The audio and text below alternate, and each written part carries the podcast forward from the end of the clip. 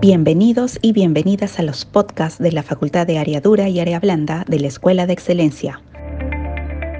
Hola asesoras y asesores, soy Tani Arenillas, jefa de línea del área de puertas y ventanas, y les damos la bienvenida a este podcast donde aprenderemos juntos a instalar una puerta de interior. Para instruirnos mejor sobre el tema, nos acompaña hoy el momo de puertas Manuel Araníbar, quien nos enseñará el paso a paso de cómo hacerlo. Adelante, Manuel. Gracias, Tani. Así es, asesoras y asesores. Hoy aprenderemos cómo instalar una puerta interior. Es importante resaltar que las puertas interiores se emplean básicamente para brindar privacidad y acceder a los diferentes ambientes que posee una casa u oficina.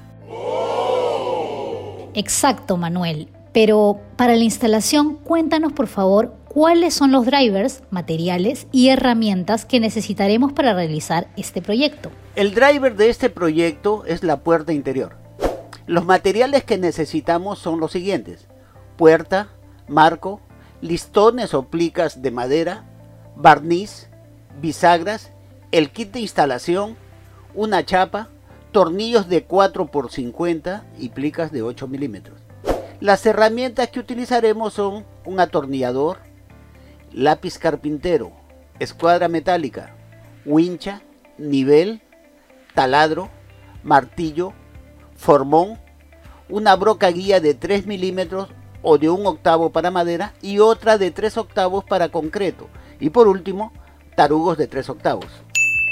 Al igual que en anteriores podcasts, es importante recordarles siempre a nuestros asesores y asesoras el uso obligatorio de los EPPS, para este proyecto debemos utilizar lentes, guantes, mascarillas y orejeras. Ahora centrándonos en la instalación del proyecto, quisiera volver a recalcarles, asesoras y asesores, que las puertas interiores son las que brindan privacidad a cualquier ambiente del hogar o también oficina. También es importante mencionarles que escoger una puerta implica seleccionar una que vaya acorde con el diseño o color con el que se cuenta al interior de nuestro hogar u oficina. ¿Qué te parece, Manuel, si previo a la instalación del proyecto revisamos los aspectos más relevantes sobre la instalación de puertas interiores y algunas definiciones? Efectivamente, también llamadas técnicamente puertas contraplacadas, estas se usan para todo tipo de ambientes interiores como dormitorios, baños, cocinas, etc. Su estructura está compuesta de cuatro elementos. Bastidores y cabezales, elaborados de madera de pino, poseen un espesor de 33 milímetros por 28 milímetros. Son rebajables hasta 5 milímetros por lado. Honeycomb es una tecnología novedosa. Su estructura está formada por celdas hexagonales en microcorrugado craft, de propiedades termoacústicas, además de dar resistencia a presiones, impactos, torsiones y deformaciones a las puertas. Cara o carátulas Pueden ser de distinto material, por ejemplo, AAA, MDF o HDF. Y por último el conocido chapero, que es un taco de madera de 12.5 centímetros de ancho por 25 centímetros de altura.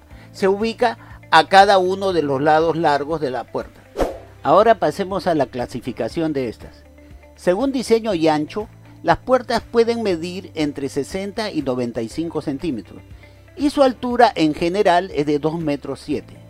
Existen puertas de cuatro tipos, lisas, que son de acabado natural y en base blanca, ruteadas, de modelo simple y lineal y cuentan con una base blanca, premoldeadas, de modelo clásico y elegante y cuentan con base blanca o imitación madera, y las enchapadas con láminas de maderas nativas. ¿Qué reglamentaciones tiene este proyecto? Con respecto a las reglamentaciones, es importante que sepan que para realizar la instalación de la chapa de pomo en la puerta, esta se debe colocar a una distancia de un metro con respecto a la parte inferior de la puerta y 6 centímetros del filo lateral hacia adentro. Se deberá utilizar una sierra copa de 54 milímetros o 2, un octavo, y una mecha paleta de 22 milímetros o 7 octavos o de 25 milímetros o de una pulgada. En cuanto a la colocación de las bisagras, mínimo se deben colocar tres bisagras. La primera a 12.5 centímetros o 5 pulgadas de la parte superior. la segunda a 25 centímetros o 10 pulgadas de la parte inferior y la tercera a un punto medio entre las dos primeras. Por otro lado, es importante señalar que la selección del tamaño de la bisagra dependerá del espesor de la puerta y el peso de la puerta. Finalmente, debe existir una luz entre la puerta y su marco, siendo su medida de 2 milímetros por lado. Ahora sí, Manuel, enséñanos el paso a paso de nuestro proyecto. Tomen nota y presten mucha atención a cada paso. Empecemos con el paso 1. Se deberá medir el vano, es decir, la altura y el ancho del espacio donde encajará tanto el marco como la puerta. Se cortarán los marcos de madera según las medidas tomadas, parantes y cabezal, y se unirán sus partes con los tornillos de 4 por 50 milímetros. Paso 2. Colocar el marco armado en el vano y usando el nivel verifiquemos que esté aplomado.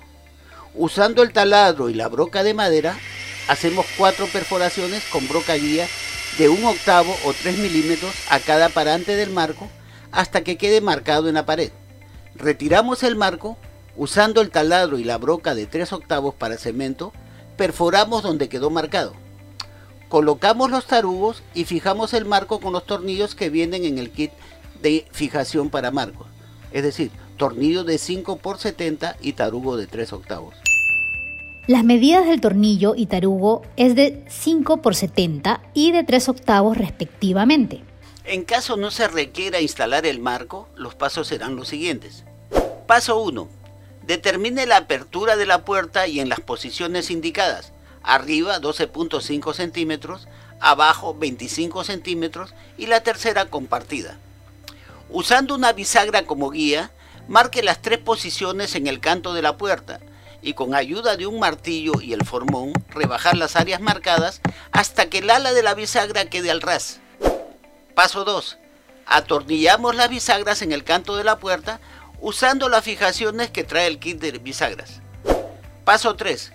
Colocamos la puerta en el marco y marcamos las bisagras. Fijar la puerta atornillando las bisagras al marco. Fabuloso, Manuel. Espero que hayan captado muy bien el paso a paso de este proyecto. Asesores y asesoras. Por otro lado, es importante que les mencionen a sus clientes que la aplicación de este proyecto es moderada. El gasto o inversión es promedio y el tipo de mantenimiento es solo limpieza. Ahora pongamos mucha atención a este punto. Una vez que tengamos la puerta ya instalada en el lugar decidido, no se le debe realizar modificaciones que alteren su diseño, ya que esto le quitará la estabilidad y dañarán la estructura de la puerta haciéndola más endeble. En cuanto al acabado que se puede aplicar a las puertas, se recomienda usar un barniz marino si es que la casa u oficina se ubica en una zona aledaña a una playa o pese a ser puerta de interior, esté expuesta al sol. Asesoras y asesores, por favor tomen nota a cada detalle, ya que de ustedes depende que los clientes queden más que satisfechos con el servicio. Entre los servicios que ofrecemos, tenemos el servicio de pintura de puertas con acabados al duco, laca, mate, DD, etc. El servicio incluye el lijado de la superficie, masillado de imperfecciones, teñido de superficie si se requiriera, hasta tres manos de pintura ya sea blanca o transparente, según sea el caso, una mano espesa de acabado y una mano de acabado final. Se aplica la pintura con soplete, no incluye materiales. El servicio de pintura está disponible para las siguientes tiendas. En Sodimac, Jockey Plaza, Ate, San Juan del Urigancho, San Miguel, Villa El Salvador, Angamos y Atocongo. En Maestro tenemos Chacarilla, Surquillo, Pueblo Libre, Chorrillos, Ate, Villa El Salvador y San Juan de Miraflores. Para mayor información y detalle del servicio, accede al sistema CENTA para revisar o imprimir las cartillas y los tarifarios de servicios.